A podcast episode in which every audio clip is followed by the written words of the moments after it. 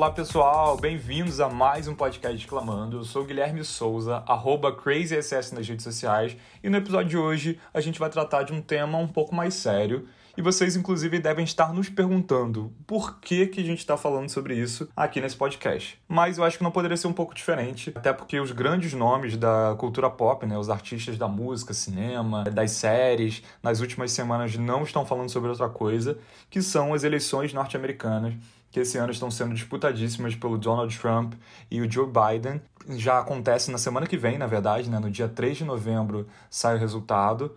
Que isso, na verdade, também, claro, influencia muita coisa do que a gente conhece no mundo, na indústria do entretenimento, na economia mundial, enfim. E para começar, eu vou passar a palavra aqui para minha companheira Luísa Gabriela se apresentar e explicar também para gente, né, que sempre vale, claro, a gente reiterar e tentar entender de como funciona o sistema eleitoral norte-americano. Então, conta pra gente, Lu. Oh, say, can you see by the dawn's early light? Eu já posso cantar o hino nacional dos Estados Unidos aqui, pra quebrar o gelo?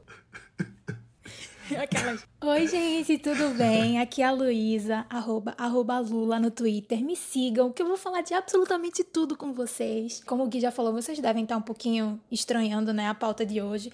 Mas é porque realmente a gente não tem como escapar desse, desse assunto, que são as eleições dos Estados Unidos. Vocês já devem ter visto muitos artistas, muitas cantoras, cantoras pop, divas pop, muitas bandas se posicionando a respeito desse assunto. Então a gente está aqui para unir o útil ao agradável, porque política também, querendo ou não, afeta o nosso entretenimento, né? E essas eleições dos Estados Unidos têm tudo para movimentar o mundo inteiro, inclusive o nosso dia a dia, né? Inclusive para você que está esperando a sua diva pop chegar aqui no Brasil, muita coisa está em jogo, viu, querido? Inclusive o preço do dólar, então já vai guardando dinheirinho aí. Mas, para começar, eu acho que é importante a gente entender um pouquinho, né, como é que está acontecendo lá nos Estados Unidos, saber como é o processo democrático de lá, o processo eleitoral democrático, na verdade, porque tem algumas diferenças e aí a gente vai contar para vocês também como é que isso afeta diretamente as produções, né, de cinema, de TV, produções da indústria fonográfica, da música e tudo mais. Inclusive citar, né, algumas produções, seja séries, sim, documentais, sim, enfim, sim, produções que estão aí nas plataformas de streaming, uhum. que explicam um pouco mais disso pra gente uhum. e fazem a gente entender um pouco melhor quem é essa figura tão controversa que a gente ouve tanto falar, que é o Donald Trump. Isso, até porque a gente não é, é estadunidense, né? A gente é brasileiro, então as pessoas que sabem de fato o que se passa lá é quem vive lá, né? Quem, quem nasceu lá, quem vive lá, quem mora lá. Então essas produções são assim muito redondinhas e ensinam muito pra gente. A gente que é jornalista, a gente faz o nosso trabalho de apurar e trazer para vocês as informações relevantes, né? Mas a gente vai deixar, vai deixar aqui várias recomendações para você que se interessar pelo tema e eu espero do fundo do meu coração que vocês curtam e acompanhem com a gente esse episódio porque tá babado. Para começar, a gente eu vou trazer aqui para vocês um pouquinho das características dos das eleições dos Estados Unidos, né? Como é que funciona? Por que só são dois partidos? Será que são só dois partidos mesmo? Bom, o sistema eleitoral dos Estados Unidos, ele é um tipo de votação indireto. O que é que isso quer dizer? Lá tem a votação popular, a pessoa vai lá, vota no candidato que ela quer, mas ao mesmo tempo isso não basta, porque lá o que define de fato é o colégio eleitoral. E o que, que é o colégio eleitoral?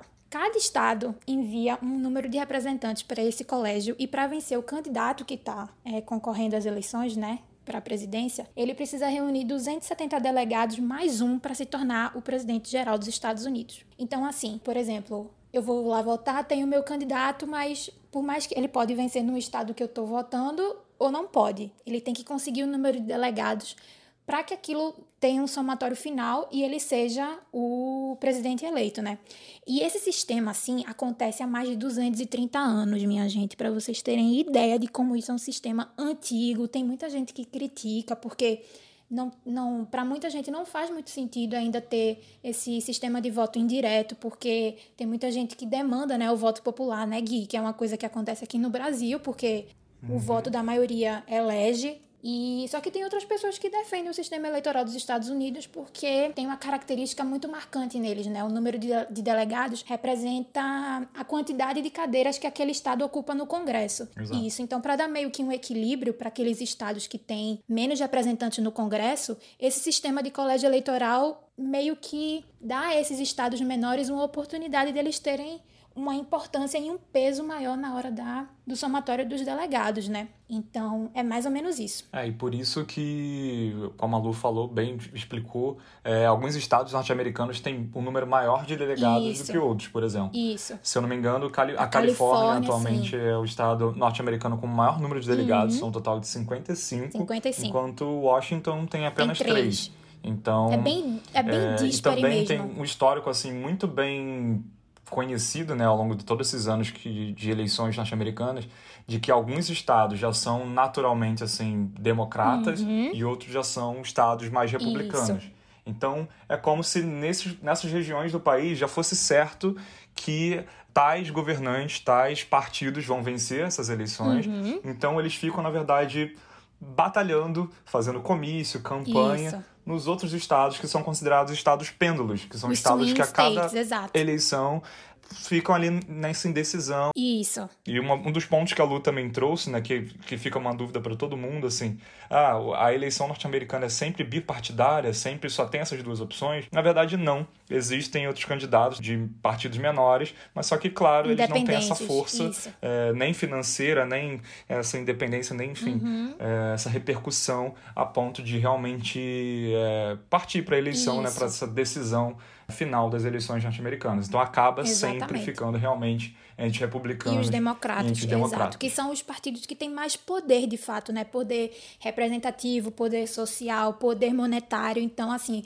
esses partidos menores, que são os independentes, eles concorrem, eles podem concorrer, mas eles não têm o mesmo tempo de TV, eles não têm o mesmo, é, o mesmo orçamento que esses partidos maiores têm. Então, é muito, muito, Uhum. muito raro um, um candidato independente, sei lá, disparar na- nas votações, sabe? Eu acho que na história dos Estados Unidos nunca aconteceu. Eu acho que os presidentes sempre ficaram entre republicanos e democratas. Mas nesses independentes, por exemplo, existem até um partido comunista, um partido, o Partido Verde também, que é mais da causa sustentável de fato. Uhum. Teoricamente e na prática, digamos assim, né? Porque a- a- sempre é republicano e democrata. A gente vê muito esse bipartidarismo bem, bem presente lá, bem tradicional, no caso. Então, só trazendo de novo assim com- um contraponto com o nosso sistema eleitoral, né? Uhum. A Lu explicou que eles são a eleição de lá é indireta. Aqui a gente é completamente direto, né? A gente vota e é realmente há aquela contagem, Isso, número de isso. votos. O maior candidato votado Isso. é eleito. Lá não é bem assim. Uhum. Tem esses delegados de cada estado, e isso tem esse peso maior, alguns estados, em comparação com outros. E um ponto também que é muito diferente lá é o fato da eleição, né, da votação não ser obrigatória, né? Que a Isso. gente é obrigado a Isso. votar, a tirar o título de eleitor, Uhum. justificar 18 quando a gente anos não de vota idade tem que ir lá mais. tirar o E título. lá não. Lá não. Lá existe um grande movimento para que as pessoas saiam de casa para votar, entendeu? Tanto é que o registro eleitoral, Uhum. ele não é para sempre, assim, na, na sua vida, sabe? Como a gente que tem o título eleitoral e aquele númerozinho fica com a gente pro resto da vida. Lá não, lá todo ano eles têm que se registrar para votar. Que foi uma coisa assim, esse ano, em 2020, tá tendo um recorde, assim, de registros de voto e de votação antecipada. Coisa que não aconteceu em 2016, porque, enfim, as pessoas às vezes não, não se sentem motivadas para sair de casa para votar, não se sentem representadas, acontece. Mas como o Gui acabou de, de mencionar também, uma coisa que é muito importante, o que define de fato a eleição dos Estados Unidos são esses swing states, que são os estados pêndulo. E o que é que acontece nesses estados pêndulo? Por que tem esse nome? Porque, ao contrário dos estados que já têm, que já são tradicionais a seguirem um, um partido, por exemplo, o Texas geralmente vota no Partido Republicano, tradicionalmente. Já a Califórnia, tradicionalmente, vota no Partido Democrata. Esses estados pêndulo, não. Como o nome já diz, eles ficam balançando de um lado para o outro, porque na- só na hora do vamos ver, na contagem de votos, é que a gente sabe de fato qual foi a decisão que eles tomaram. Então, os estados pêndulo, geralmente, né, que já se sabe assim, são o Arizona, Oklahoma, Arkansas, Louisiana, a Flórida, a Geórgia, Kentucky, Indiana, Michigan, Iowa, Wisconsin, Carolina do Norte, Virgínia Ocidental, Alabama, Ohio e Pensilvânia. Lembrando que uma coisa muito importante, Pensilvânia foi um dos estados que deu a Trump a vitória em 2016, tá? Muita gente acha que a Pensilvânia tem histórico democrata e tudo mais, mas às vezes isso pode mudar dependendo assim do, do da situação eleitoral daquele ano. Então, são esses estados de fato que definem as eleições, assim, não adianta, por exemplo, eu, eu ganhei a Califórnia, tem 55 delegados, uhul, venci. Não, não é assim.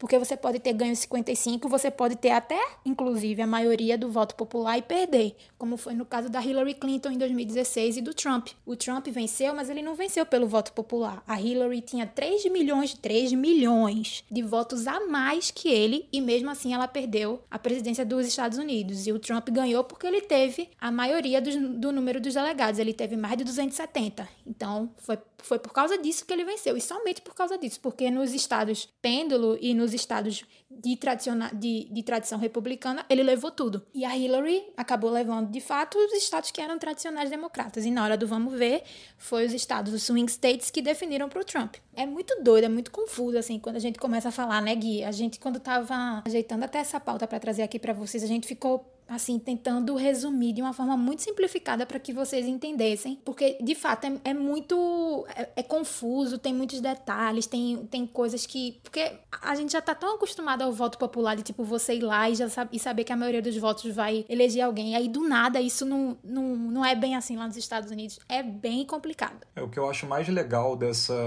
de toda essa repercussão esse uhum. ano, né? E, e, a gente falou muito isso agora logo no começo do episódio. A gente tá vendo muito movimento dos artistas é, norte-americanos, enfim, artistas, na verdade, do mundo inteiro se posicionando, da importância né, dos eleitores votarem, das pessoas se posicionarem politicamente para evitar né, que se perpetue uma política que, é, enfim, não é correta de certa uhum. forma. E a gente está vendo muito, como a Lu também citou, né? Muita gente se inscrevendo esse ano para votar, várias é, pessoas postando nas redes sociais. Lá também tem essa questão, e, e mais ainda esse ano, né? Por conta da, da pandemia, é, os eleitores estão podendo votar num prazo antecipado Isso. mesmo, acho que se eu não me engano, desde o começo do uhum. mês eles já estão em votação. Então a galera pode votar pelos correios, Isso. pela internet, enfim, tem vários métodos diferentes. A cédula chega na sua então, casa. Então é legal assim ver que é o movimento que está tá atingindo não só uma galera mais jovem, assim, sei lá, de uma cidade, ou galera que está sendo a primeira votação, assim, da vida, uhum. porque realmente nunca teve esse, esse interesse por não ser obrigado, né, a votar, como uma galera mais velha, assim, querendo se ver presente. É um movimento que eu acho que a gente está vendo muito lá fora. Sim. Aqui no Brasil, a gente está vendo uma polarização também muito grande, cada vez mais, né, por conta do, das repercussões dos escândalos e, e polêmicas políticas dos últimos anos, e eu acho que isso vai ser um movimento que aqui, apesar de ser uma votação obrigatória também, as pessoas vão cada vez mais se, inteirar, é, se verem sim. importantes, né? se verem fundamentais uhum. no momento de decidir alguma uhum. coisa. E, enfim, eu acho que é um pouco disso que a gente quer trazer hoje. Exato. E para partir dessa discussão, a gente vai falar um pouquinho de como. A gente já está falando, na verdade, uhum. né, de como funciona esse sistema. E a gente vai dar uma volta no tempo, assim, e lembrar um pouco, assim, de quem é essa figura, Donald Isso. Trump, atual presidente dos Estados Unidos desde 2016. Uhum e de como foi essa campanha dele, né? O que, que de fato motivou é, ele chegar lá, né? Ele que a princípio era só, uh, entre aspas, né? um ricaço norte-americano, ali conhecido né? da Magnata. mídia, do, do entretenimento, uhum. da TV norte-americana, né? Popular no, dos reality shows, ele tinha, ele era o, o apresentador do Aprendiz, né? Da versão norte-americana do Aprendiz, que aqui ficou bastante conhecido, né? Com Roberto uhum. Just, por exemplo. Enfim, então vamos dar uma volta no tempo, vamos lá para 2016 ou lá nos primórdios do Trump, lá nos anos 80, uhum. para a gente poder explicar um pouquinho disso tudo para vocês. Então, o Donald Trump ele foi eleito em 2016, mas ao contrário do que muitas pessoas acham, essa, essa não foi a primeira vez que ele se candidatou, na verdade. O Trump já tentou ser é, candidato à presidência dos Estados Unidos algumas vezes, e isso é, se apresenta assim na linha do tempo dele, sabe? Como uma ambição mesmo, de fato, porque ele sempre foi uma pessoa que gostou muito de poder. Uma série muito, muito boa, uma minissérie, na verdade, que eu recomendo para vocês assistirem, que eu vi e fiquei impressionada com os detalhes e com a apuração, é Trump um sonho americano. Ela tá disponível inclusive na Netflix. Eu recomendo a todo mundo assistir. Aproveita que faltam tipo oito dias para as eleições dos Estados Unidos. Você que tá ouvindo esse episódio agora, é muito, muito boa e conta um pouco da história dele. Como é que foi essa relação dele com o dinheiro, essa relação dele com o poder, da onde surgiu esse império dele incrível, assim. Incrível no sentido de grande mesmo, sabe? De expansível, no caso. Porque o cara é, é dono de uma rede de hotéis, o nome dele, na verdade, o sobrenome dele se tornou um commodity, né? Acho que a gente pode falar isso, porque não, não é qualquer lugar que tem uma coisa Trump, né? No caso. Então tem muito dinheiro uhum. envolvido, tem muitas propostas, muitas articulações. Só que o Trump, é, ele também é uma figura extremamente polêmica e ele se contradiz muito, sabe? É, a gente não pode colocar ele naquele grupo das pessoas, por exemplo, que começou do zero e ergueu um império, sabe? Porque não é bem assim. Uhum. Tanto é que nesse documentário, nessa minissérie documental, a gente acaba descobrindo, assim, coisas da vida pessoal dele, da infância, da adolescência e tudo mais, que você ficaria surpreso, assim, sabe? Para vocês terem noção. A primeira empresa que o, o Trump teve, assim, na vida dele foi dada pelo pai dele e essa empresa tinha um lucro de um milhão de dólares. Então, assim, uma, uma pessoa que sai da adolescência, já vai para a vida adulta, recebe uma empresa de um milhão de dólares. Ele já começa a entrar no mercado de trabalho e, e entrar é, em Wall Street com um pezinho bem de ouro, sabe? Porque não é qualquer empresa que tem um lucro de um milhão de dólares, sabe? Assim, por mais que você é, viva nos Estados Unidos e tudo mais, aquela coisa do, do mercado ser extremamente liberal, não é todo mundo que consegue erguer uma propriedade, né? Digamos assim, uma empresa com esse valor. E outra coisa que permeia também, que aparece muito nessa série, é justamente o envolvimento ou não envolvimento, digamos assim, dele com a Receita Federal dos Estados Unidos. Porque é, não sei se vocês viram, mas há um mês atrás o New York Times, né? Eles, vi, eles vieram com um furo muito detalhado assim, que o Trump na verdade ele não pagou imposto, ele não pagou imposto de renda por 10 anos. e de acordo com esse jornal, né, o, o, o Trump ele só pagou apenas 750 dólares em 2016, que foi o ano que ele se tornou presidente da República. Então assim, um cara bilionário que não paga é, imposto há 10 anos e o último imposto que ele pagou de fato, que tem lá registrado, é de 750 dólares. Isso tá um buruçu, digamos assim, né? Como se diz lá em Recife. tá um motivo de fofoca, todo mundo tá indo muito para cima dele, estão batendo muito nessa tecla com ele. É, já foi, inclusive, pauta dos debates, né? O último debate que, que teve foi quinta-feira passada. Não tem mais debates agora na TV americana, norte-americana, mas se falou muito sobre esses, sobre esses impostos, né? Que ele não pagava e sempre procuravam. Ah, quanto é que você pagou? Quanto é que você pagou? E a resposta dele sempre era assim: pode perguntar aos meus investidores, aos meus representantes. Eu sempre paguei milhões e milhões de dólares. Só que ele nunca sabe explicar. Ele nunca soube explicar de fato. E nessa série documental, é, você consegue perceber que assim era muito como se fosse uma troca de favores, sabe? Ele investia numa determinada região para uhum. construir um prédio, construir um hotel, construir um cassino de extrema Extremo um luxo. luxo. com valor de entretenimento, valor de diversão, né, para aquela região que ia atrair turistas no caso. Só que ele conseguia de certa forma burlar né, querendo ou não, ele conseguia meio que nas laterais, assim, nas beiradas, não se envolver com a Receita Federal e não pagar imposto. E isso acontece há mais de 20 anos, sabe? Como o Gui acabou de falar, histórico dele desde os anos 80, 90, por aí. É, uma das frases que, que eu até anotei aqui, que o próprio Trump, na verdade, fala em um dos trechos desse documentário, desse Donald Trump, né, Um Sonho Americano, ele fala a seguinte frase, abre aspas, em tempos de crise eu consigo o que eu quiser Fecha aspas. E é muito isso. É muito essa imagem que fica assim ao longo de toda ali a narrativa que mostra essa, a vida dele Sim. ali bem no começo da carreira até sempre ele chegar onde ele de chegou. mulheres, sempre rodeado Como ele poder. consegue aproveitar essas oportunidades, uhum. né? A, a, chegada dele em Nova York é muito disso que a Lu já tá explicando pra gente aqui. Ele investe no momento ali onde a cidade de Nova York ali nos anos 70, começo dos anos 80, era uma cidade completa crise, em crise de violência, crise financeira, tava o próprio caos. É, um dos nomes que, que inclusive Nova York ganhou nessa época era Cidade do Medo. Uhum então era realmente um lugar assim de horror, onde ninguém queria investir, onde a política estava. O próprio prefeito de Nova York ficava o tempo todo recorrendo e pedindo empréstimos para o governo norte-americano e não conseguia, e só atrapalhava cada vez mais, enfim. Aí surge Donald Trump, esse jovem ali na época, talvez ali com seus 20 e poucos anos, que herdando uma fortuna do pai, ele vê um dos hotéis símbolos ali da cidade. Uhum que na época era o Commodore, que estava indo à falência, e ele fala: Olha, cheguei, tô aqui, tenho grana, vou investir nesse hotel, vou transformar num hotel de luxo, uhum. vou trazer emprego, renda. investidores aqui para Manhattan, uhum. emprego, enfim. Revitalizar a área, né, no caso. Uhum. E aí para isso, né, para ele tornar isso viável, ele simplesmente chega com a proposta né, para esses governantes de tipo, beleza, olha, eu vou investir aqui, mas vocês vão precisar me isentar, né, me dar uma isenção fiscal aqui de pelo menos uns 40 anos para eu conseguir administrar isso aqui. Uhum. Então é, é, é, exatamente o ponto que a Lu falou. É muito dessa troca de favores, né? Uhum. Ok, que isso, assim, isso deve rolar no mundo inteiro, é, aqui onde a gente vive também não é de hoje, mas o como isso deixa as coisas mais claras, sabe, pra gente. É, muita gente, eu acredito que muitos norte-americanos, inclusive, né, ficam com uma imagem do tipo, ah, oh, meu Deus, esse cara ele é genial. Ele é, além dele ser milionário, sim. não tá precisando de arrancar e roubar dinheiro de ninguém. Ele é super bem resolvido, super bem, pô, inteligente pra caramba. Tudo que ele bota a mão dá Midas, certo. Né? Tudo, tudo que ele toca enfim, vira, vira ouro. ouro. Uhum. Exato. E, e, não é bem assim, sabe? É muito o tempo todo ele negociando daqui e dali. Se endividando, inclusive. Essas narrativas vão, vão contando. Ele se endividou Exato, muito. vão mostrando assim como ele não consegue administrar exatamente isso, como o ego dele acaba falando mais, mais forte, como ele se atrapalha em vários investimentos que ele uhum. faz. A Lu até falou um dos cassinos, né?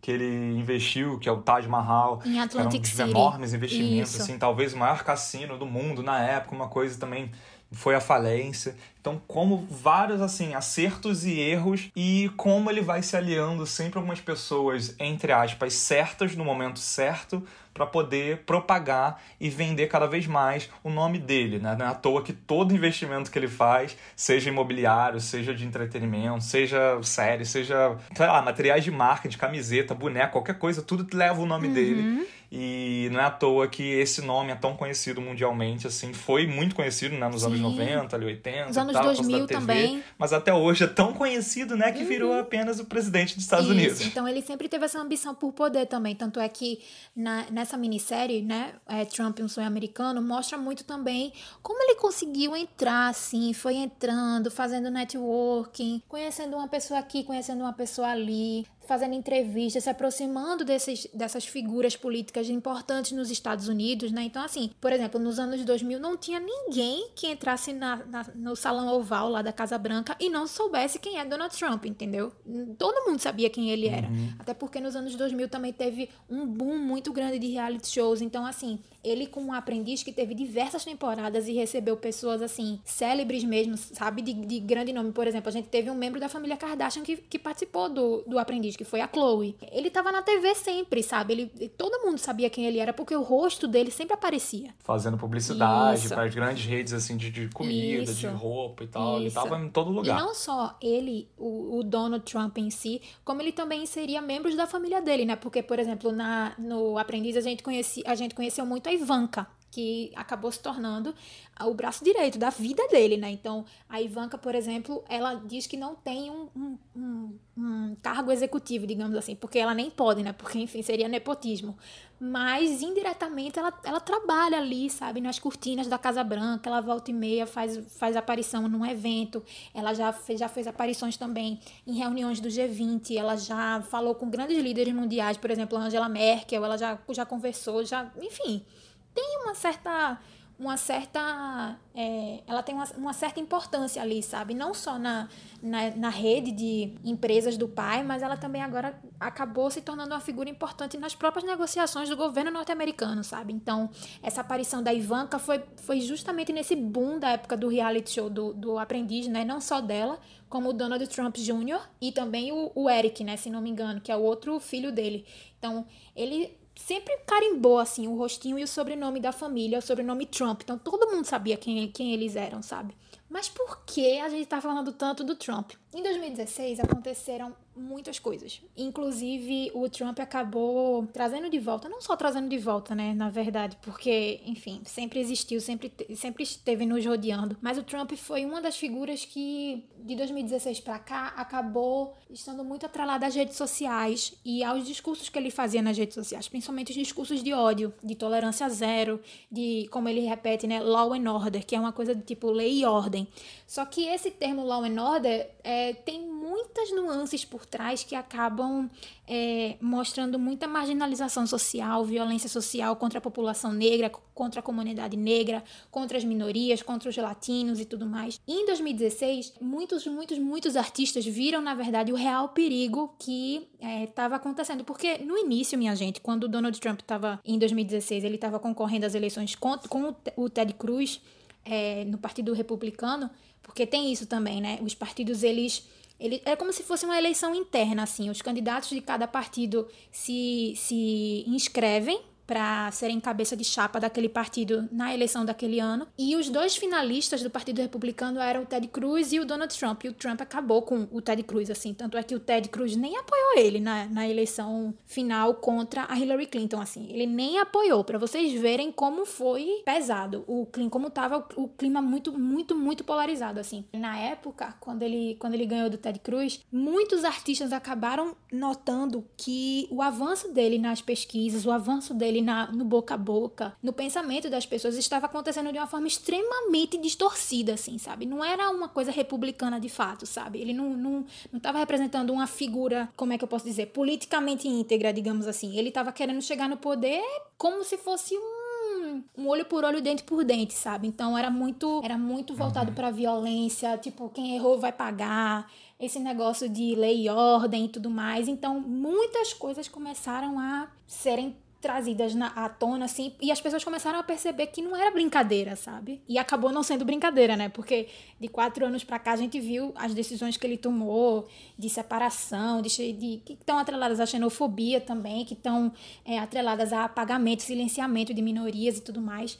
Então, ele, ele, ele realmente, em 2016, apresentou um, um risco muito grande para a democracia dos Estados Unidos, sabe? E aí, desde então, a gente viu, assim, pessoas que até então a gente nem imaginava que iam se meter em política, se metendo em política porque elas viram que aquilo era importante, sabe? Então, por exemplo, a gente viu a Kate Perry fazendo comícios para Hillary Clinton. A Kate era uma, como se fosse uma boca de urna, sabe, da Hillary, digamos assim. Era cabo eleitoral da Hillary e ela não escondia isso de ninguém, assim. Ela se vestia com a roupa dos, com a bandeira norte-americana, escrito Hillary 2016 a Kate, inclusive, para quem já ouviu o episódio só sobre ela, que a gente já já postou aqui, já falou e tudo mais, um episódio muito bom. Nossa, episódio 12. Isso, episódio 12, muito bom. A Kate estava inclusive produzindo um álbum só voltado para esse empoderamento feminino, porque ela estava muito inspirada pela Hillary. E as pesquisas na época davam a entender que a Hillary ia ganhar. A Hillary ganhou no voto popular, mas acabou perdendo as eleições por conta dos delegados. Então a Kate teve que desfazer esse álbum inteiro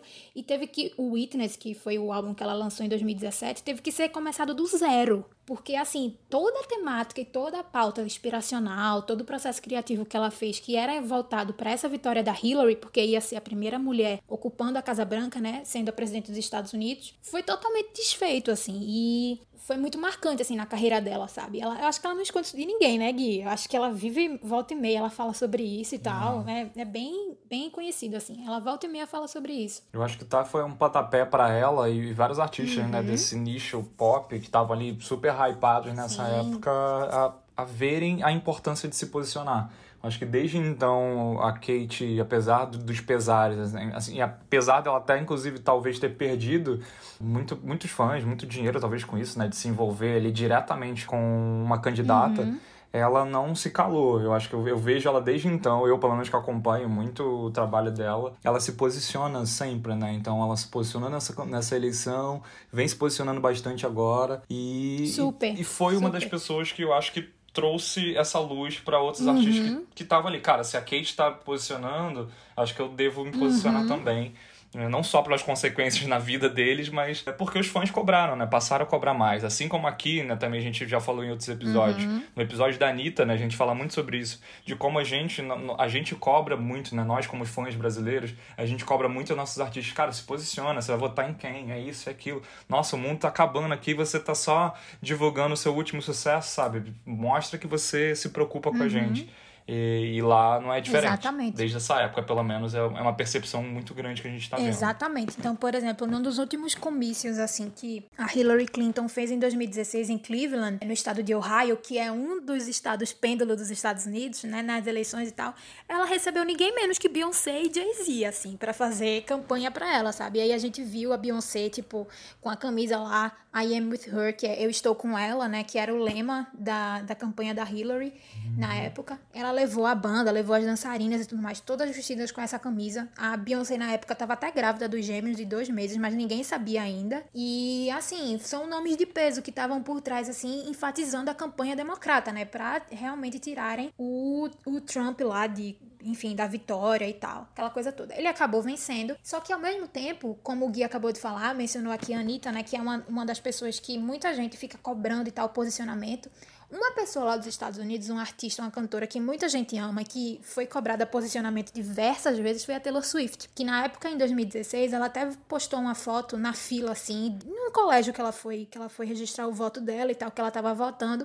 E aí ela incentivou as pessoas a saírem de casa para votar. E muita gente ficou se perguntando pra ela em quem você votou, em quem você votou. E ela nunca, até então, nunca tinha falado, né, em quem ela tinha votado e tudo mais. Até porque muitos fãs da Taylor, como ela veio, ela migrou, né, do country pra a música pop, mas primeiramente no country, tinha muito fã dela que é, vieram de famílias republicanas, assim, sabe? Então, isso não é não é segredo para ninguém, assim, não é surpresa para ninguém. Muitos fãs dela apoiavam, estavam apoiando na época o Trump. Na época ela tinha muito receio de expor o apoio dela a Hillary para não perder a base de fãs dela, né? E querendo ou não, anos depois ela acabou perdendo de qualquer forma porque ela chegou no na gota d'água assim da vida dela, sabe? Ela chegou no limite e falou: "Cara, eu tô me escondendo para quê?", sabe? Que foi uma coisa que a gente viu, por exemplo, no documentário dela, o Miss Americana, tá lá disponível na Netflix, vocês podem ver também, que é um essa pauta política é, é tratada no documentário de uma forma muito pessoal. Assim, a gente vê a Taylor extremamente vulnerável e com, a, com uma vontade muito grande de participar, sabe? Expor o voto dela, sabe? Colocar a cara a tapa pelas pessoas, assim, na época da eleição. Então, por exemplo, em 2017, se não me engano, eu não me recordo agora qual foi o, a circunstância, assim, eleitoral da época, mas a, ela se posicionou contra uma senadora do Tennessee, que era a Marsha Blackburn. E a Taylor, ela foi super enfática, assim, na, no pronunciamento dela no Instagram. Ela fez um textão na época e tal. E ela disse que a, ela falou que a Marcha, ela era ninguém menos que o Trump de peruca. Então, assim, e que a Marcha defendia tudo o que ela nunca concordou, assim, sabe? Homofobia, xenofobia, políticas públicas que ela tinha não, não iam ajudar ninguém, que ela só ia enfatizar, na verdade, preconceitos já existentes e que aquilo não ia ajudar ninguém. Então, assim, ela, quando teve esse, esse switch, sabe, desde 2016 pra cá, foi meio que teve um, um estalo na cabeça da Taylor, sabe? Então, assim, ela no Miss Americana, no documentário, ela se mostra super com sangue nos olhos, sabe? Momento, tipo, dias antes dela fazer essa publicação no Instagram, eles mostram lá no documentário ela brigando, de fato, brigando com os representantes de lá dela, porque se não me engano ela é a própria empresária. Não sei, não sei ao certo se ela tem um empresário ou se é ela que administra a própria carreira dela, mas eu acho que é ela que administra. Mas ela tava brigando lá com o pai dela e com um dos representantes lá da, da gravadora, se não me engano. E quem tava do lado dela, a única pessoa que tava do lado dela na, na hora lá foi a mãe dela.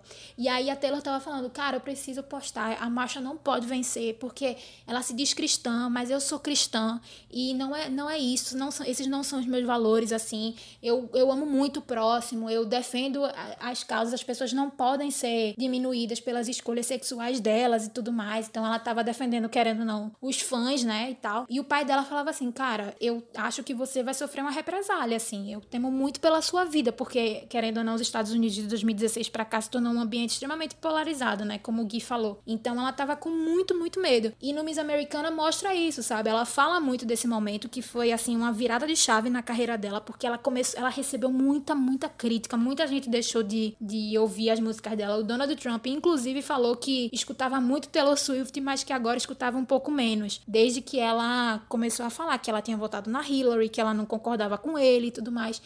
E nas eleições desse ano, 2020, ela já postou foto lá no Instagram dela com uns biscoitinhos lá com a logo do, do Joe Biden e da Kamala Harris. E mostrou lá para todo mundo que ela vai votar no Partido Democrata. Então são coisas assim que são interessantes de serem vistas, sabe? Quando o entretenimento e a política assim se cruzam, né? Esse bombardeio, digamos assim, desses dois mundos, né? Porque até então tem muita gente que acha que a artista não deve se meter, né? A gente vê muito isso em época de eleição, tipo, ai, fica calado aí, faz as tuas músicas, mas fica calado. Só que a circunstância estava tão, tão séria que essas pessoas acabam querendo ou não, tomando partido, né? Tomando frente e tudo mais e incentivando as pessoas a votarem. E esse ano não tá sendo diferente. Eu acho que esse ano, até em comparação a 2016, eu, pelo menos, Luísa, tô vendo muito mais gente engajada, muito mais artistas engajados, assim, do cinema, da TV, da música, incentivando as pessoas para saírem para votar, né? E pessoas, inclusive, criando arte voltada para esse, pra esses assuntos, né? Por exemplo, a gente teve agora a Demi, não foi, Gui? Criando. Ela, ela lançou uma música nova chamada Commander in Chief, que ela fala dessas críticas, sabe, do Trump e tudo mais, as coisas que ele fala, ela, ela, ela trouxe muitas pessoas comuns, assim, sabe? Você olhando o clipe, você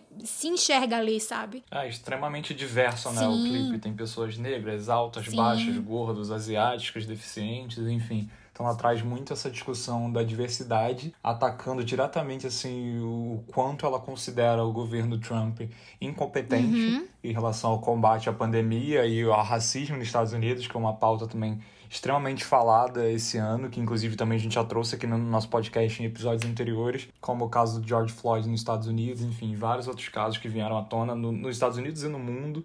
Então, a campanha do Black Lives Matter, enfim. Então, a música fala muito sobre isso. Ela, inclusive, performou essa música recentemente no Billboard Music Awards. Que a Lizzo também, que recebeu um prêmio durante a noite, ela subiu ao palco para discursar com um vestido que estava escrito assim para as pessoas votarem, né, estampado assim uhum. pelo corpo inteiro. Então, como essa galera tá aproveitando essas plataformas para se posicionar? A gente viu recentemente no também, também. Uh, a Billie Eilish numa live paga, se eu não me engano, foi no último sábado agora. Ela literalmente falou para os fãs que estavam ali pagaram para assistir, ela falou: "Trump é o pior". Então, votem. Então é legal ver uma artista jovem também motivando essa galera. Uhum. Outros casos que a gente conseguiu ver esse ano, que repercutiu bastante, foi a Rihanna, se eu não me engano, no mês de junho, enfim, agora no meio do ano. Ela publicou um ensaio nas redes sociais, um ensaio bem bonito, tinha um carro assim, no meio de um deserto, uhum. e uma mulher, né, pichando esse carro, e ela pichava a, as duas palavras, né? Fuck Trump. Uhum. E aí muita gente ficou questionando, ela tava com a cara, se eu não me engano, coberta. Aí pessoas falaram, ah, será que é ela? Será que é uma modelo? Por que ela tá postando isso? Ela não se pronunciou dizendo que ela era, era ela ali ou não, mas, enfim, ela teve coragem, né, o peito de ir ali botar as redes dela publicando um, é, essa, essa foto em si, mais do que direta, atacando, assim, citando o nome dele, ainda ali com palavrão. Uhum. Isso repercutiu bastante no mundo Inclusive, inteiro. Inclusive, Gui, essa situação é, viralizou, né, querendo ou não. E aí os apoiadores do Trump foram lá, nesse lugar onde a Rihanna tinha pichado, e picharam em cima da, da marcação dela, falaram, botando lá, MAGA 2020, né, que é Make America Great Again, que é o, o lema da campanha do Trump. E aí ficaram colocando em cima. Os fãs da Rihanna viram que estava sendo, que o, o, a pichação dela, né, pichação não, o grafite dela tinha sido vandalizado, foram lá e picharam em cima do, do que os, os, apoiadores do Trump tinham feito. Aí botaram lá, fuck Trump de novo, tipo, um por cima do outro, sabe? a Rihanna, inclusive, ela, ela desde desde 2016, assim, ela, ela se posiciona muito contra as políticas do Trump. Ela participou da, da Marcha das Mulheres, né, que foi uma coisa muito importante que aconteceu é, em março de 2017, uhum. que teve a, desde março de 2017, na verdade, porque agora se tornou um evento anual. Mas desde março de 2017 as mulheres saíram muito assim nas ruas. Foi um movimento que tomou os Estados Unidos e que teve se propagou pelo mundo também, né? Porque querendo ou não em 2016 Trump as, as frases misóginas e nojentas que ele falava contra as mulheres, né, vieram à tona, foram expostas na TV e tudo mais. Então, inclusive isso reflete até hoje nos votos das mulheres assim, sabe? Nas pesquisas nacionais que saem das empresas de comunicação, por exemplo, a CBS fez uma pesquisa recentemente e, tipo, a maioria, assim, lavada, sabe, das mulheres está voltando no, no Joe Biden. Inclusive mulheres republicanas, sabe, que votaram no Trump em 2016 e que agora mudaram de ideia, assim. Ou então mulheres republicanas que votam no Partido Republicano, mas que em 2016 não votaram no Trump e que não vão votar esse ano nele novamente, sabe? Então, foi uma coisa extremamente marcante, assim, né? E tem muita, muito mais gente, assim, envolvida. Eu acho que esse ano a gente pode mencionar também estrelas do cinema, né, Gui? A gente tem. Gente, inclusive essa semana. Uma coisa bem é, marcante, assim, que eu, eu, pelo menos, não estava esperando, mas a Jennifer Aniston, tipo, falando aos quatro cantos, assim, você que tá marcando na cédula de votação Kanye West, porque tem, enfim, o Kanye queria se candidatar a presidente, mas ele perdeu, né, a data limite. Ele só é candidato elegível de fato em alguns estados, mas não nos 50 estados dos Estados Unidos. Então, na cédula de votação tem, tem lá todos os candidatos e tem um espacinho assim, other, que é outro, né, no caso, você pode escrever lá. E, as, e tem gente escrevendo, fãs dele escrevendo Kanye West. E estão postando na, na, nas redes sociais ele tá replicando. A Jennifer Aniston viu isso e falou assim: vocês que estão escrevendo na cédula Kanye West, qual é a graça? Isso não tem graça nenhuma. Dando um, uma corda pro povo, sabe? Tipo, acorda pra vida, pelo amor de Deus. Vocês estão perdendo voto, jogando voto fora, porque. Isso não é brincadeira. Não é brincadeira, exatamente, né? É assim, eu tenho um carinho muito grande pelo Kanye, mas de fato, eu acho que nessa eleição desse ano, eu acho que outras coisas precisam ser resolvidas e a gente precisa dar a devida atenção, de fato, né? Então, falando na Jennifer Aniston, uma propaganda recente que foi lançada essa semana pelo Joe Biden está sendo narrada pelo Brad Pitt. então, tem esses nomes, assim, nomes de peso de Hollywood, né? Que estão voltados assim para tentarem eleger o, o, Joe Biden e cativar as pessoas a votarem nele, né? Porque na verdade, na verdade, tem muita gente falando que isso não é somente uma eleição presidencial, isso se tornou um movimento a favor da democracia, que os Estados Unidos precisam pegar a democracia de volta, né? Porque enfim, muitas políticas aí, muitas ações autoritárias que aconteceram, né? Não são democraticamente aceitas. Quem também a gente pode citar aqui, por exemplo, a RuPaul, na última temporada, né, de Drag Race, ela já começou a temporada justamente até com uma prova ali com as drags é, levantando essa temática de votação norte-americana uhum. e a todo momento ela sempre lembrava ali, claro, naquele tom bem humorado dela uhum. e de como é a própria narrativa do reality, mas sempre lembrando os norte-americanos a votarem, a se inscreverem na internet para poder votar. Um caso que eu acho que a gente não pode deixar de falar nesse episódio, que me chamou muita atenção e repercutiu a, a mídia internacional considerou fãs de, de K-pop e usuários da rede TikTok uhum. que se uniram para adquirir ingressos antecipados de um comício do Donald Trump em Oklahoma no mês de junho. Gente, o quão maravilhoso isso foi, maravilhoso, gente. É realmente a, a, prova de como a união na Faz internet, a sabe? A gente consegue fazer coisas legais. Uhum. Em vez de a gente ficar só destilando ódio, falando, ai, ah, fora isso, fora aquilo, ah, não sei o que. Cara, faz alguma coisa. Faz acontecer alguma Exatamente. coisa. Às vezes só levantar uma hashtag, claro, chama atenção, traz uma discussão, traz uma pauta importante é, pro debate. A gente tem que lembrar que não, não adianta só isso, sabe? A gente tem que se posicionar sim, a gente tem que se mostrar presente sim, mas de que formas a gente consegue, o que está ao nosso alcance para a gente fazer a diferença? E para mim esse é um exemplo muito claro. Então, para quem não entendeu, o que, que eles fizeram? É, ia rolar esse comício lá em Oklahoma, nos Estados Unidos, no mês de junho, com a presença do Donald Trump. Ele, na verdade, e os representantes dele liberaram um link onde você podia reservar lugares lá no estádio onde rolou uhum. esse comício para você poder assistir. Então era um estágio assim enorme, já estava rolando um pouco dessa questão da pandemia, isso. então já estava até, isso inclusive já estava até gerando uma polêmica do tipo, porra, tá em plena pandemia e o cara tá fechando um estádio para aglomerar um monte de gente para ouvir as baboseiras dele. Então ele já estava errado aí. E aí o que, que essa galera fez? Eles reservaram centenas e centenas desses lugares e aí chegou no dia do comício que eles, inclusive, né, o próprio Donald Trump nas redes sociais já tinha comentado que estava orgulhoso, reuni milhares de pessoas para me ouvir, obrigado, apoiadores e blá blá blá. E quando chegou lá, tinha meia dúzia de gatos pingados, porque a arquibancada praticamente inteira estava reservada para ninguém. Uma galera Os fãs que. de K-pop que. Não Exatamente. ia. Então, assim, vocês fizeram tudo, galera, fãs de K-pop, TikTokers, galera que se uniu para fazer isso, independente do, do, do país, do, posicionamento. Gente, foi, foi sensacional. sensacional. E eu acho que mais casos assim a gente precisa ver acontecer. E o Trump nem fez outro desse, tá? Assim, de reservar lugar antecipadamente depois dessa. E já que a gente tá falando aqui de um caso bem específico, né, que rolou esse ano que envolve, querendo ou não, é, usuários de redes sociais, eu acho que também não dá pra gente falar é, desse candidato tão polêmico sem a gente se aprofundar um pouquinho sobre a, a importância das redes sociais, desse movimento na internet, para fazer com que algum político como ele, hoje em dia, né, seja eleito uhum. ou perca, inclusive, um, um mandato. Para trazer esse assunto, a gente também recomenda aqui dois documentários super legais que estão na Netflix. Um deles é o Dilema das Redes, completamente alta nessas últimas semanas Sim. na Netflix. Uhum. E um outro também que está na Netflix é o Privacidade Hackeada, que fala muito sobre é, o como os algoritmos né, nas redes sociais, todas que a gente usa hoje em dia, as notificações dos nossos celulares, enfim, o como tudo dessas plataformas consegue, de certa forma, prever os nossos hábitos, os nossos gostos, uhum. é, sabem como essas empresas, as grandes empresas norte-americanas e chinesas, enfim, empresas globais, conseguem manipular a gente, as nossas escolhas, seja não só numa publicidade que eles mandam pra gente, pra gente comprar algum produto, como, inclusive, influenciar é, algumas decisões e uhum. opiniões. Então não é à toa que cada vez mais a gente está falando de fake news, cada vez mais a gente está falando de. A gente pensa até né, no nosso governo governo aqui no Brasil, né, de casos de WhatsApp, uhum. correntes, vídeos fakes que uhum. rolam por aí, e a família, o coleguinho, o amiguinho vai replicando, e de como isso faz com que cada vez mais é, cada um de nós fique preso numa bolha e a gente fica acreditando só naquilo que a gente está consumindo, a gente passa a seguir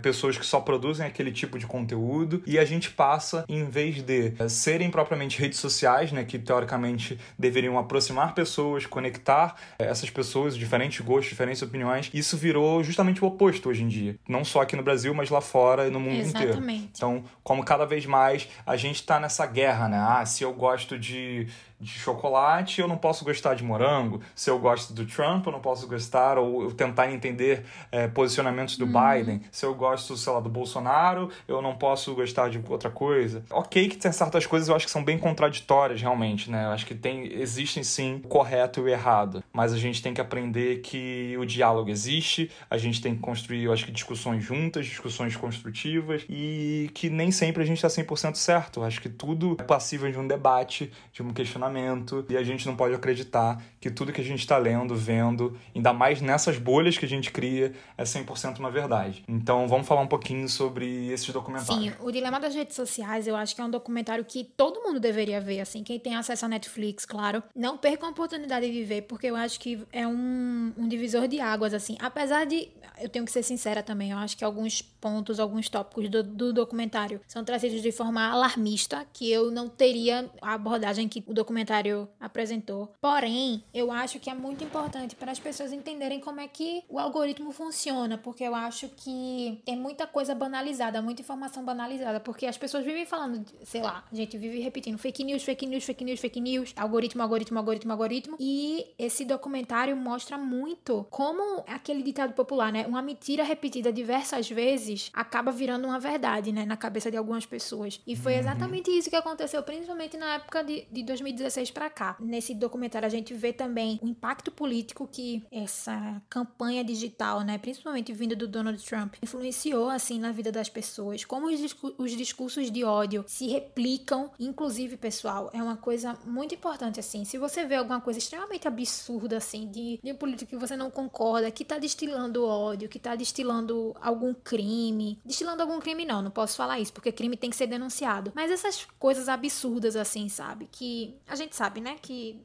chega uma pessoa populista assim, quer chamar atenção e fala um absurdo assim. Esses absurdos, eles se replicam e se expandem de uma forma muito maior do que uma informação verídica, sabe? E isso para mim uhum. me deixa meio assustada até hoje, sabe? Eu sou jornalista, eu sou formada em comunicação, mas eu acho que isso é uma coisa que assusta todo mundo, sabe? Como esses absurdos assim, principalmente que o Trump falava, conseguiam replicar e conseguiam trazer a simpatia de, de algumas pessoas, sabe? Sabe? Para a base eleitoral dele. E isso, assim, foi uma coisa que eles viram vantagem, na verdade, né? A gente que é ser humano normal, a gente vê um absurdo desse, a gente fala, meu irmão, que, que cara idiota, tipo, tá falando uma merda dessa, sabe? Se tá falando uma bobagem dessa. Como é que ele tem a capacidade de falar um absurdo desse tudo mais? A gente critica. Só que, a partir do momento que muitas coisas vão sendo replicadas de forma absurda, tem gente que acha engraçado, tem gente que vai achando interessante, tem outras pessoas que vão achando simpatia naquela pessoa. Então, isso também se deu com o Trump, sabe? Eu queria até mencionar aqui, trazendo um pouquinho pro Brasil, que a gente também teve aquela matéria, né? O furo da Folha de São Paulo, da Patrícia Campos Melo, inclusive a jornalista, que ela foi premiada por conta dessa matéria. Mas foi ela que publicou, né, pra sociedade, enfim, na Folha, o esquema de mensagens instantâneas que estavam sendo enviadas em massa, né? Através de um sistema de WhatsApp pelo partido do, do presidente da República atual, né? Então, muitas pessoas que estavam no círculo dele estavam envolvidas de acordo com a matéria, né? Só que esse mesmo esquema tático, digamos assim, de mensagens instantâneas enviadas, não é de hoje, sabe? A gente, inclusive, pode mencionar uma pessoa que estava por trás da campanha eleitoral do Trump, que sabe dominar algoritmos como ninguém, que é o Steve Bannon. Por mais que eu não tenha muita simpatia pela figura dele, não, não é uma pessoa do meu agrado, digamos assim. Mas eu também não posso deixar de, de citar que ele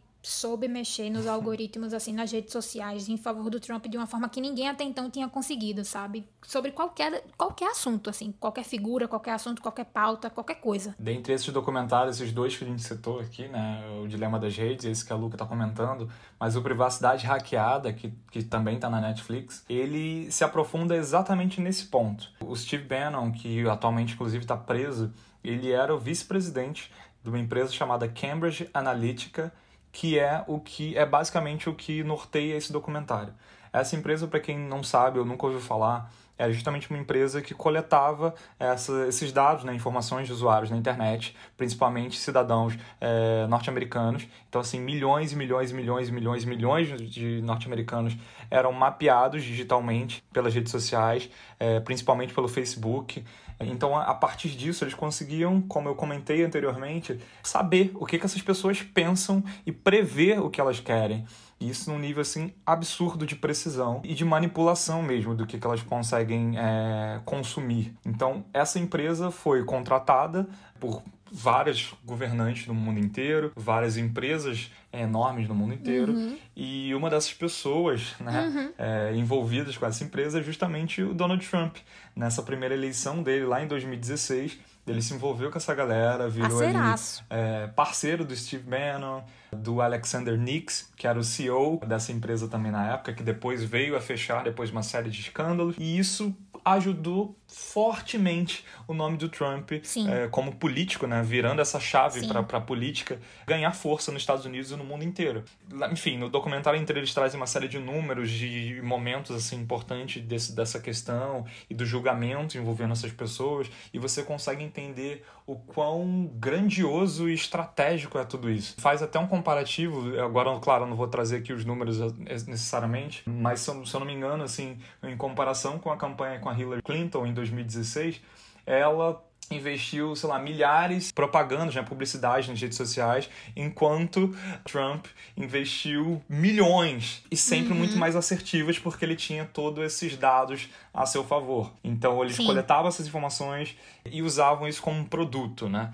E gera-se muito esse debate. Eu acho que os dois documentários trazem muito essa reflexão pra gente, é, como usuário que somos, assim, de todas as redes sociais, nós mesmo, assim, você que está nos ouvindo, possivelmente você chegou até a gente ou conversa com a gente, dialoga com a gente através das nossas redes sociais. Quem hoje não está, né, nos nossos trabalhos, querendo ou não, também a gente depende um pouco disso, mas como os nossos dados são hoje em dia um dos produtos mais valiosos. Gera questões de privacidade, de, de falsidade, de, de invasão de, de privacidade, enfim cada vez maior. Também tem uma questão de democratização mesmo do, de segurança de dados, né? No caso de democratização da internet, aquela coisa toda, que é outro ponto também Total. que o dilema das redes sociais traz. Assim, o Steve Bannon hoje ele tá preso, ele foi preso por fraude. O documentário mostra também, assim, outro ponto importante das eleições de 2016, né? Nos Estados Unidos, que acho que de uns três anos para cá virou um assunto recorrente que foi a influência do governo russo nas eleições de 2016. Se aquilo realmente for, aconteceu ou não, como se deu, se é que se deu, como foi que eles conseguiram se infiltrar na rede norte-americana de internet uhum. e tudo uhum. mais.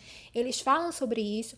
Mas uma coisa importante também é que eles mostram, inclusive, o Mark Zuckerberg, que é o, enfim, o dono, né, o CEO, dono do, de tudo relacionado ao Facebook, WhatsApp, Instagram e tudo mais. O Mark Zuckerberg, ele sendo interrogado, sabe, no congresso lá norte-americano, ele foi interrogado por senadores, assim. E uma questão também que é, é importante de ser dita é que o Facebook, na verdade, ele não foi responsabilizado, né, pelas, por essa disseminação de discursos de ódio, pelo aumento também de grupos que enfatizam esses discursos de ódio, grupos neonazistas, inclusive, que cresceram muito de uns tempos para cá nessa rede social. Uhum. Então, assim, ele não foi de fato responsabilizado penalmente, sabe? Digamos assim. Eu não sei se ele pagou algum tipo de multa, não sei se ele. Não sei, na verdade, nem se ele sofreu alguma represália, né, Gui? Institucional, digamos assim. Governamental, que diga. Pública. Então, porque justamente não se tem lei, né? Não se tem lei. É, até onde eu sei, ele, né, e cada vez mais esses CEOs dessas grandes empresas se posicionam do tipo, ah, a gente vai investir Isso, em mais medidas de proteção ao usuário, e segurança e tal. Fica aquela eterna desculpa, mas de fato a gente não vê muitos Isso. resultados na prática, né? O que, que a gente tá vendo de diferente? Assim, agora eu pergunto até para quem tá ouvindo a gente ou para nós mesmos aqui refletirmos. Você notou alguma mudança grande nas suas redes sociais uns tempos para cá, a nível de publicidade? A gente fica o tempo todo naquela questão, uhum. caraca, parece que a gente tá sendo ouvido, né? Tava falando aqui sobre televisão e tal, e apareceu 30 segundos depois, 10 segundos Isso. depois, uma TV que eu tava falando. Ou, nossa, eu tava comentando sobre artista tal. Às vezes a gente aqui mesmo gravando, né? A gente tá gravando sobre algum artista, sobre algum tema. Hoje, por exemplo, a gente tá falando sobre Trump, sobre uma série de coisas. É bem possível de que daqui a pouco nas nossas redes algo nesse sentido, que a gente pesquisou, leu bastante coisa sobre também nesses últimos dias, isso começa a aparecer pra gente. Como isso é normal, como isso é invasivo, né? E como nossos dados estão sendo assim expostos o tempo todo. Como as letrinhas miúdas dos termos que a gente acaba aceitando, né, pra estar dentro dessas redes, deixam a gente vulnerável a tudo pois isso. Pois é, e aí a gente fica batendo muito nesse martelo, né? Do tipo, se os meus dados estão sendo expostos e teve essa influência toda ilegal, né, digamos assim, nas eleições e tal, de influência e tal, por que o, o Mark Zuckerberg ele não foi criminalizado, digamos assim. Porque justamente, gente, não tem uma lei voltada para isso, sabe? Então, eles criaram esse ambiente e, e, mercadológico, né? A gente pode dizer isso sim, porque o algoritmo virou um, um, um, um, commodity, virou uma parada de mercado de fato. Então, nossa, eu tô falando muito commodity hoje, né? Meu Deus do céu, eu tô me achando muito chique hoje, minha gente, desculpa. É, os nossos dados hoje, se eu não me engano, são um dos, um dos produtos sim, mais rentáveis, sim. assim, no mundo, assim. Talvez barrando petróleo, uma série de coisas globalmente, assim, é, o mercado de dados de usuários e tal, que é o que influencia hoje política, guerras uhum. e economia. Guerra digital. É, é uma das coisas mais custosas no mundo. A gente teve essa guerra comercial entre os Estados Unidos e a China, né, para saber quem vai ser o, a próxima potência econômica mundial. Eu acredito que vai ser a China, mas por exemplo, tá uma coisa tão acirrada, tão acirrada que o Trump queria banir o TikTok lá dos Estados Unidos, sabe? Ele queria que as pessoas parassem de usar. Ele, enfim, achava que estava sendo uma coisa muito injusta para os aplicativos norte-americanos que estavam sendo produzidos, sei lá, no Vale do Silício e tudo mais. Ele achava que era uma competição injusta para essas empresas norte-americanas. Só que no fundo, no fundo, no fundo, a gente sabe sabe que essa, essa rixa digital aí, na verdade, é uma rixa comercial com a China. Eu não tenho certeza agora se isso foi para frente ou não, mas eu acho que não, não foi, não. Acho que alguma empresa dos Estados Unidos deve ter mostrado interesse em comprar, né, a parcela chinesa é, dos investimentos e tal. É muito isso, assim, como, como os nossos dados, eles hoje são muito rentáveis, sabe? Para empresa, para político, para partido, para governo. A gente sempre tem que ter muito cuidado, assim, com as coisas que a gente tá expondo para os outros, sabe? Eu já tive alguns dados meus do Facebook que foram é, invadidos. Eu já recebi uma notificação do próprio Facebook dizendo que os meus dados foram vazados. Isso foi ano passado, mas é, ainda bem, né? Ano passado eu, eu nem usei o Facebook direito, eu nem tô usando, na verdade, acho que de uns seis anos para cá eu não tô usando direito. Então, não, nenhum dado meu muito pessoal assim vazou. Eu também nunca fui de colocar, por exemplo, o número de conta de banco no, no Facebook. Tem gente que bota, tá? Tem gente que bota número de, de conta no banco, número do cartão de crédito, número do telefone celular, essas coisas assim, bem pessoais mesmo. CEP, fax, essas coisas todas. Tem gente que bota de verdade, que foi vazado. Eu acho que, justamente, independente de dados vazarem, que é uma preocupação, acho que hoje todo mundo tem, desde uma adolescente, alguém que está começando a entrar nesse mundo, a uma senhorinha mais velha, né, que está aí entrando nesse mundo da internet também, Acho que todo mundo tem muita preocupação, Sim. né? De clonagem no cartão, Sim, isso, claro. aquilo. Mas, acima de tudo, o que a gente tem que ter atenção é da nossa, exposi nossa autoexposição, uhum. né? Eu acho que essas redes sociais são tão bem estruturadas, idealizadas nesse formato, né? De que, que não só vicia a gente, a gente vira dependente delas, uhum. mas que motiva a gente a se expor a todo momento. Seja postando sempre uma foto de onde a gente está, seja marcando a localização de todo lugar que a gente está, seja dizendo o tempo todo se a gente está feliz, se a gente está triste, se a gente gosta disso, se a gente não gosta daquilo, seja seguindo marcas, seja, enfim, entrando para grupos fechado sobre algum tema. Então, o tempo todo, por mais que você não, você que está ouvindo não esteja percebendo, a gente está sempre entregando tudo que eles querem. E aí, de pouquinho em pouquinho, eles juntam assim A mais B e entende que você tende mais para um lado, politicamente falando, do que para outro, por exemplo. E aí isso faz com que esses algoritmos entendam: opa, acho que o fulaninho aqui pode ser um possível eleitor do Trump. Então vamos tacar-lhe publicidade do Trump para ele. Ou opa, esse daqui, ó, ele tá, parece que é um cara que anda meio lá, meio cá. Vamos então aproveitar essa brecha uhum. aqui para convencer ele de votar uhum. no, no ciclano. Então é muito isso. O quão maluco é isso. Então eu acho que muito esse episódio é não só para a gente tentar entender, né?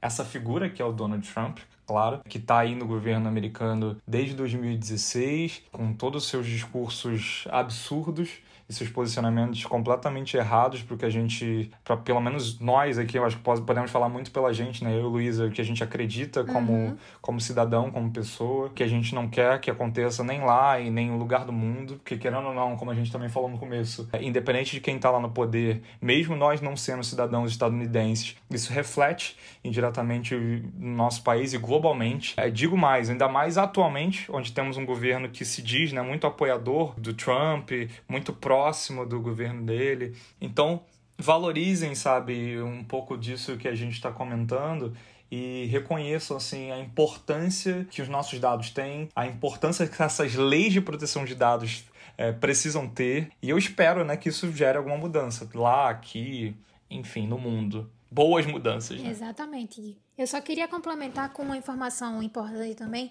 A gente está falando muito aqui de redes sociais, proteção de dados e a influência disso nas eleições e tudo mais, na escolha de governos né, e tal. Eu, eu acho que o, o Mark Zuckerberg ele tem uma parcela de culpa e precisa ser responsabilizado por isso, mas ao mesmo tempo eu também preciso é, mencionar aqui que o básico, né, o, o essencial assim, as plataformas já estão começando a fazer. Por exemplo, a gente agora tem uma opção no Twitter, quando a gente vai dar retweet num artigo de jornal, ele mostra uma janela pop-up é, incentivando a gente a ler o artigo antes de, de fazer qualquer menção né? Qualquer. Antes da gente escrever, antes da gente publicar. Então, mesmo que você. Você pode dar RT nesse artigo, nessa matéria de jornal, sem falar nada, mas ele vai mostrar lá para você assim: não quer ler o artigo antes? Ele incentiva a pessoa a ler, sabe, a matéria. Uhum. Fica aqui, inclusive, esse pedido, assim, eu acho que nós, como Sim, jornalistas. Por favor, gente, leiam.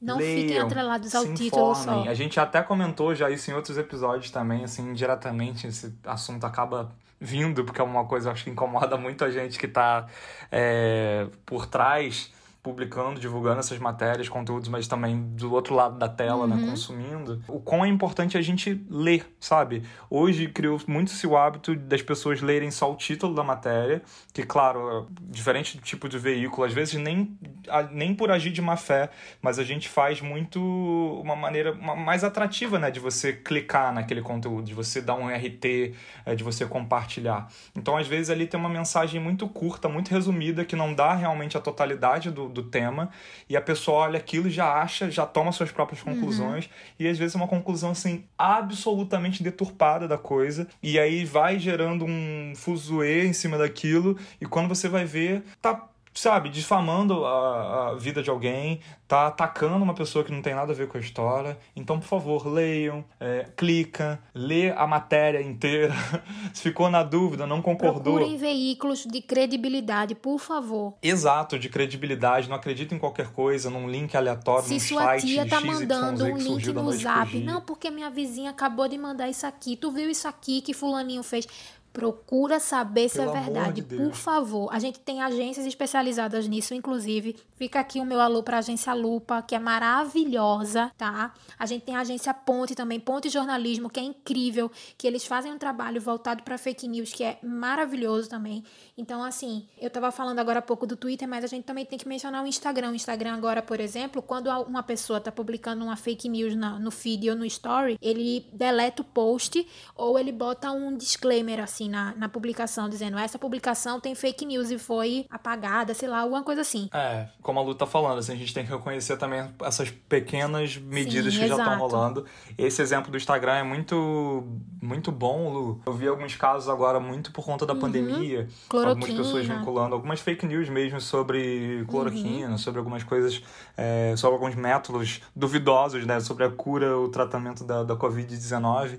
E a plataforma já estava com essa Isso. mensagem, assim, em cima do post, antes de você clicar para visualizar o que era, tinha esse uhum. aviso de que aquela informação não era, digamos, cientificamente comprovada ou uma informação Isso. oficial. E aí a gente, se você quiser, você clicaria uhum. para aquilo sumir e você conseguir consumir aquele conteúdo. Exato. Então, isso é fundamental, né? Já que as pessoas preferem não ler, não procurar, que pelo menos essas plataformas tragam esses uhum. alertas, essa reflexão, para que a gente comece a mudar esse mindset e acreditar, né, que existe gente que infelizmente tá, tá nessas redes aí para agir de má fé Isso. e de disseminar esses absurdos. Todo cuidado é Exatamente. pouco. É, parece meio óbvio, né, a gente falar tudo isso, parece assim dizer o óbvio para todo mundo, mas é, acho que é fundamental e nosso papel como jornalista isso aqui é bem importante. Sim. Exatamente. E uma das pessoas, assim, a gente pode até mencionar que teve esse disclaimer lá das plataformas, né? O Trump, por exemplo, teve post que foi apagado automaticamente pelas plataformas. Acho que ele teve no Instagram e no Facebook, se não me engano, porque ele estava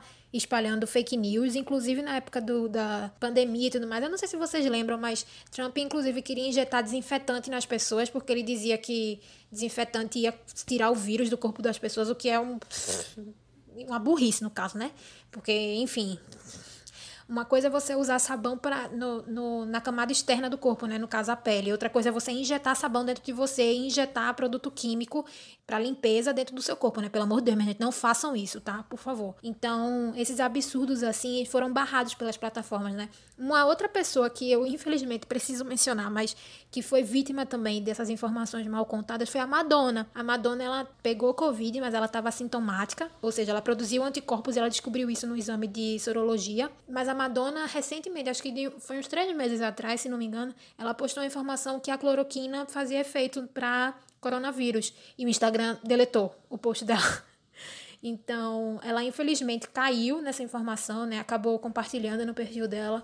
Acho que ela deve ter recebido alguma mensagem lá de aviso do, da plataforma, enfim, não sei. Mas as pessoas viram o post. Muita gente denunciou o post dela dizendo que enfim, era, era fake uhum. news e tudo mais, e a plataforma acabou deletando. Então, todo cuidado é pouco para vocês verem que até pessoas extremamente famosas como Madonna pode ser vítima de uma fake news. Então, é, não estou dizendo que Madonna é, não tem capacidade de, de procurar saber as coisas, não é isso, mas é porque às vezes essa informação chega de forma tão refinada e tão convincente que às vezes a gente cai mesmo assim, de fato. Sim. Então, apurem, vão atrás, pesquisem. E como a Lu falou anteriormente, assim, e até quando a gente vê na internet qualquer tipo de absurdo, qualquer discurso, posicionamento que a gente não concorda, tem muita gente, cara, que até hoje replica aquilo, assim, no intuito de, ah, vou dar RT aqui pra, pra ninguém, pra pessoal uhum. atacar o cara, pra, pra ver que absurdo que estão fazendo. Olha que absurdo, sei lá, o Bolsonaro falou, olha que absurdo esse, esse influencer aqui tá falando tal atrocidade. Gente, uhum. você não tá uhum. ajudando, sabe, replicando aquilo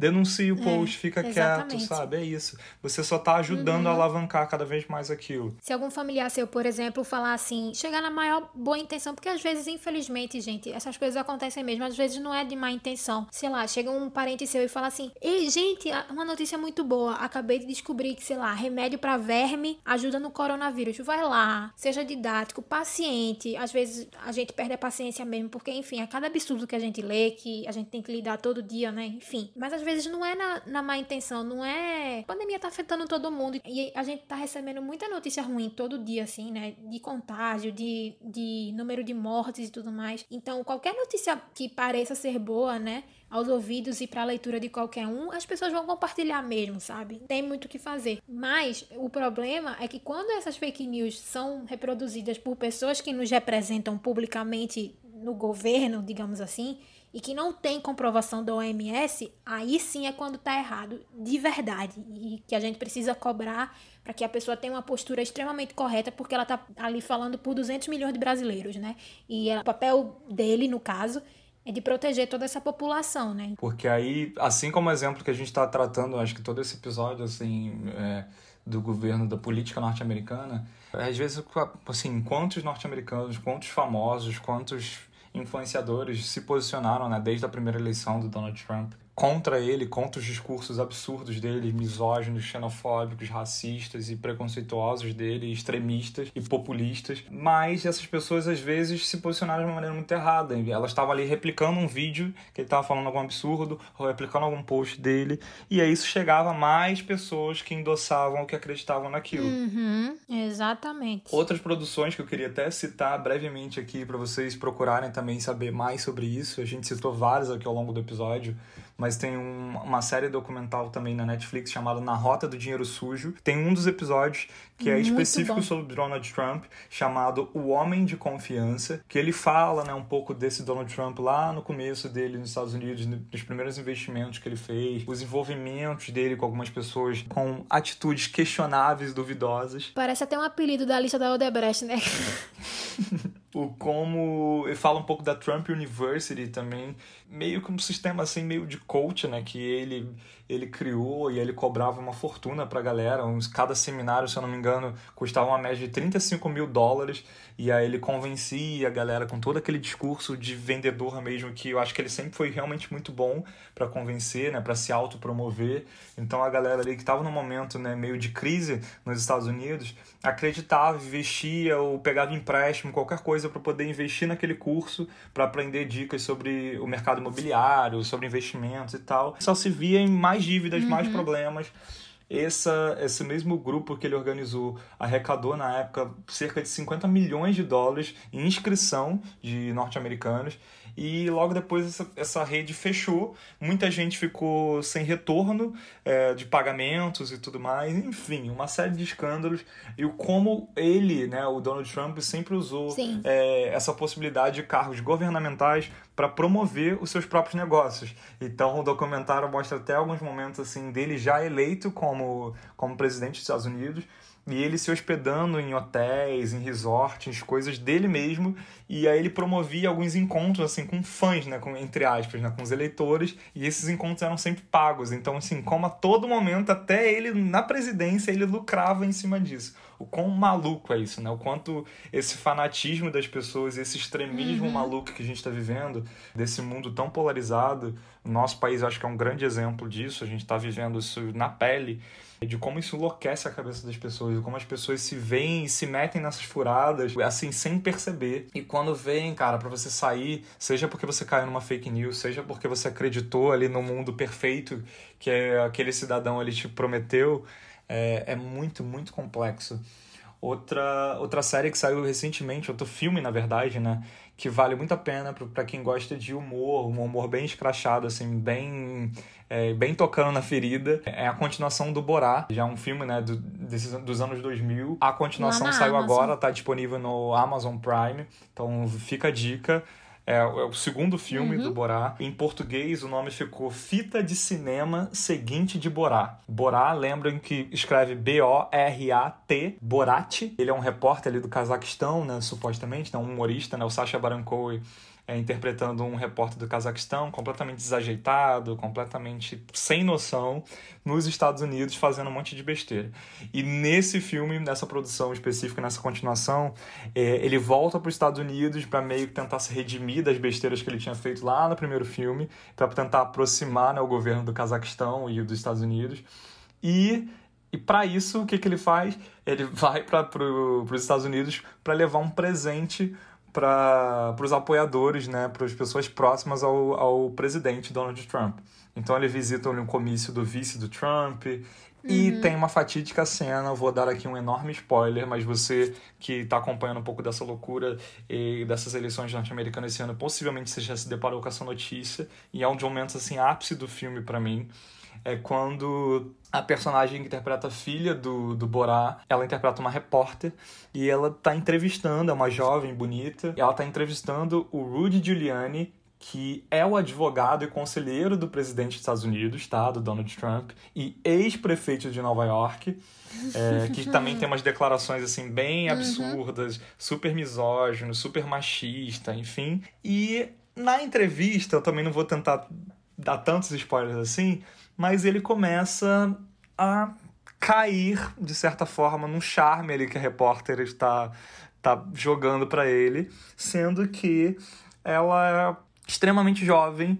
E aí ele fica ali caindo no papo dela, botando a mão na perna, isso e aquilo. No final da entrevista eles vão tomar um drink no quarto de hotel e aparece a cena grotesca dele como se ele realmente estivesse tirando a calça, preparando para, enfim, para fazer algum ato sexual ali com ela no quarto, até que o Borá invade e acaba com a festinha particular dele. Então fica um momento assim, extremamente constrangedor. E pior, a cena ainda, é, se eu não me engano, o Borá entra gritando: "Ela só tem 15 anos, você é muito velho para ela". Olha só. E essa gravação, gente, é real. Ela rolou, Surreal. se não me engano, a gravação do filme rolou em julho desse ano. E se vocês pesquisarem na internet, o, o Rudy Giuliani, na época, ele chegou a abrir um boletim de ocorrência denunciando que durante uma entrevista que ele estava fazendo no hotel, um louco invadiu o quarto dele gritando e que ele não entendeu nada. Então ele realmente caiu assim na, na estratégia ali da produção do filme e foi extremamente exposto né, nessa produção. Então fica a dica para vocês verem essa loucura ali e desses apoiadores, né, de ninguém menos que Donald Trump e de como essa galera também fica tentando, né, embarrear. Então existem registros e matérias na internet que contam um pouco disso também. O como essa produção do Borá é, quase teve sua seu lançamento suspenso é, para pelo menos pós-eleições norte-americanas, que eles lá acabaram não conseguindo. Tem uma outra produção também da Netflix chamada Immigration Nation, que fala do Departamento de Imigração e Alfândega norte-americano, né, das medidas é, radicais que eles têm com, com imigrantes nos Estados Unidos, seja de violência, seja de separar crianças, né, jovens dos seus pais, enfim, tudo isso que a gente tem visto também ao longo desses anos no governo Trump. E existem declarações, entrevistas, depoimentos de, de pessoas envolvidas na produção e da própria Netflix que eles afirmam né, que o governo Trump tentou impedir também que essas filmagens fossem publicadas ou que houvessem maiores edições ou que eles conseguissem adiar que é, uhum. essa produção só fosse lançada na plataforma também depois das eleições. Que bom também que eles não conseguiram. Então tá aí também para todo mundo ver e tomar suas próprias conclusões. Não é mesmo? Uhum. E é isto. Eu espero que você tenha curtido esse episódio, que, como a gente falou no começo, foi realmente um pouco mais sério, trouxe essa pegada realmente mais política, mesmo que não seja propriamente a nossa política, né? A gente falou aqui muito é, das eleições norte-americanas, mas, de novo, acho que é um assunto que a gente precisava tocar de alguma forma. É o assunto realmente do momento. É, as eleições, como a gente também comentou lá no início desse episódio, rola agora no dia 3 de novembro e isso possivelmente vai mudar muita coisa do que a gente está vendo aqui na política global. E esperamos que tragam bons resultados, né? que o, mundo veja é, um futuro melhor. E a gente está vivendo um momento bem complexo tanto aqui né, no nosso país como lá nos Estados Unidos com toda essa crise econômica, com todas as questões que envolvem a pandemia e a má gestão dos governantes. Mas enfim, espero né, que a gente tenha cumprido o nosso papel, que é trazer um pouco dessa reflexão para todo mundo, seja a nível de comparação mesmo uhum. do que a gente vive aqui, seja para você refletir um pouco mais sobre o tipo de artista que você apoia ou que você consome, seja para você refletir também sobre como você se comporta uhum. nas redes sociais e sobre os termos que você sai aceitando por aí. Eu sou Guilherme Souza, arroba CrazySS. Siga a gente nas redes sociais no arroba exclamando, sem o exinho, então exclamando. Se você quiser ouvir os episódios anteriores que a gente falou sobre alguns artistas, algum desses artistas que a gente citou por aqui, sobre séries, sobre filmes, sobre música pop, sobre música dos anos 2000, enfim, tem uma infinidade de coisa legal para você ouvir sobre representatividade, pandemia. Você pode encontrar a gente nas plataformas digitais, a gente está no Spotify, no Apple Podcasts, Google Podcasts, no YouTube, enfim, por aí. Um beijão, até a próxima e é isso. Despeça-se, Lu. Gente, valeu. Muito obrigada pela paciência de terem escutado esse episódio. Muito obrigada também por terem dado a chance a gente de fazer um episódio com uma pauta um pouquinho mais séria, mas é porque é um assunto extremamente pertinente na vida de todo mundo, inclusive no entretenimento. O entretenimento é atingido todos os dias por conta da política, então é importante a gente trazer isso aqui também. Gostaria muito de ter entrado um pouquinho mais a fundo sobre o Joe Biden e sobre a Kamala Harris. Inclusive, na minha opinião, a Kamala Harris deveria ter sido a cabeça de chapa, porque eu acho que ela é uma, uma mulher incrível. Inclusive, se vocês quiserem se sentirem curiosos, interessados, vão atrás de saber a história dela. Ela é maravilhosa. Filha de indiana com jamaicano. Ela é formada em artes e em direito. Ela é senadora da Califórnia. Ela é uma mulher inteligentíssima. Já mandou o Mike Pence calar a boca no meio do debate.